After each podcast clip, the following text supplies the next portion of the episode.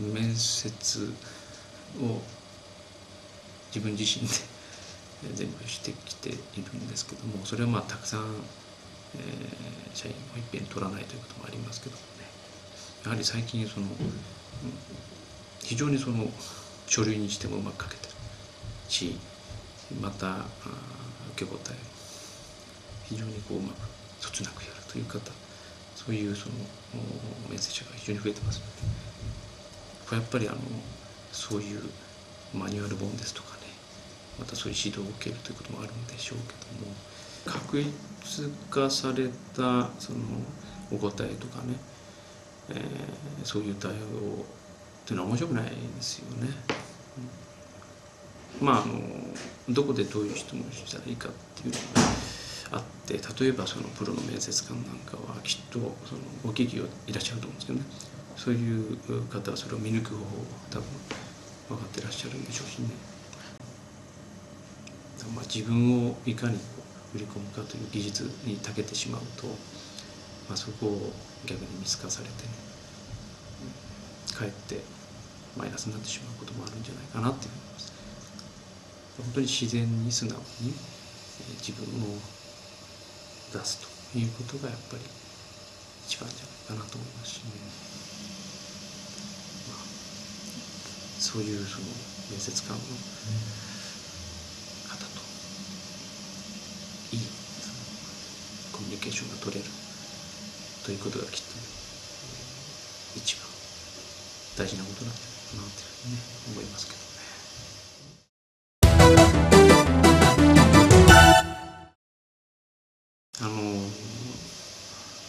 まあ就職が決まって。そしてまあ初めて出社した時私が3つのことからですねお話しするんですね。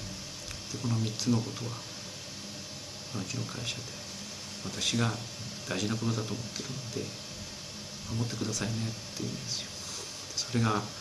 一つは時間を守るということですね。それと2つ目は約束を守るということ。で3つ目は挨拶この3つこれとっても自分が会社で生活していくまた仕事をしていく上で。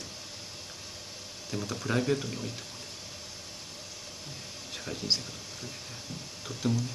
大事なポイントだと思うんです。他にもいっぱいあると思うんですけど私はこの3つを必ず入社する。新人に話をして。でたまに。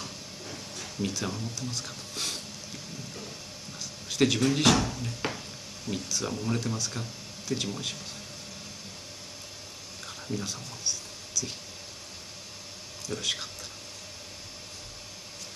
時間を守る約束を守る挨拶をする。この3つをぜひ実行してみてください。まあ、やっぱり大きな企業をね志望される方もたくさん学生さんにはいらっしゃるでしょうし転職希望の方がいらっしゃると思うんですよね。まあ、小さな会社というのもなかなかねこれはあの面白い場なんじゃないかなっていうふうにも思いますよね。やっぱりあの一つの歯車の一つとして僕は働きたくないんだとかね大きな組織の中で嫌なこと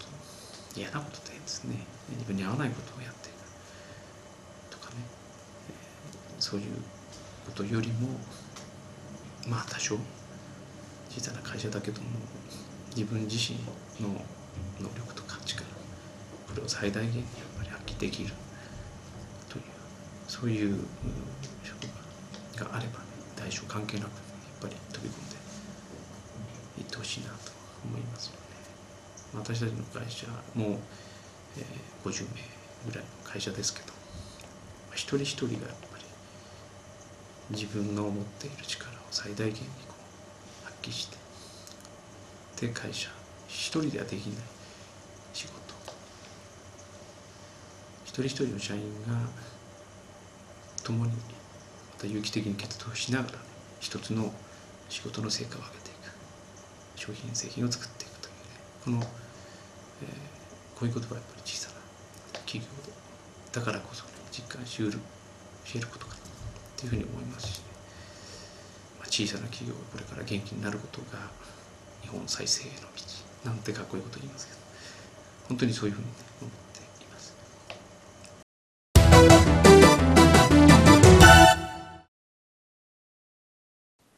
皆さんこんにちは。私は当社の創業者 前社長の武井昇であります。私のように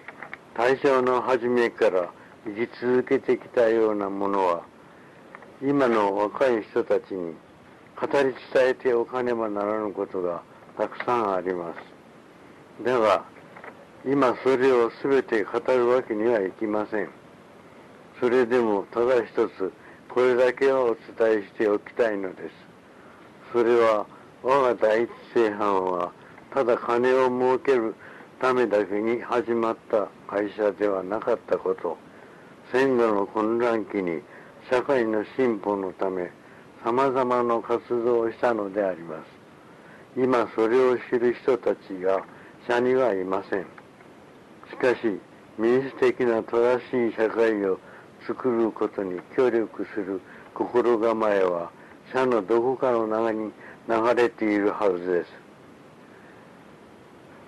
今当社は事業としては最大の危機に面しています。どうか皆さん心を一つにして頑張ってください。お願いいたします。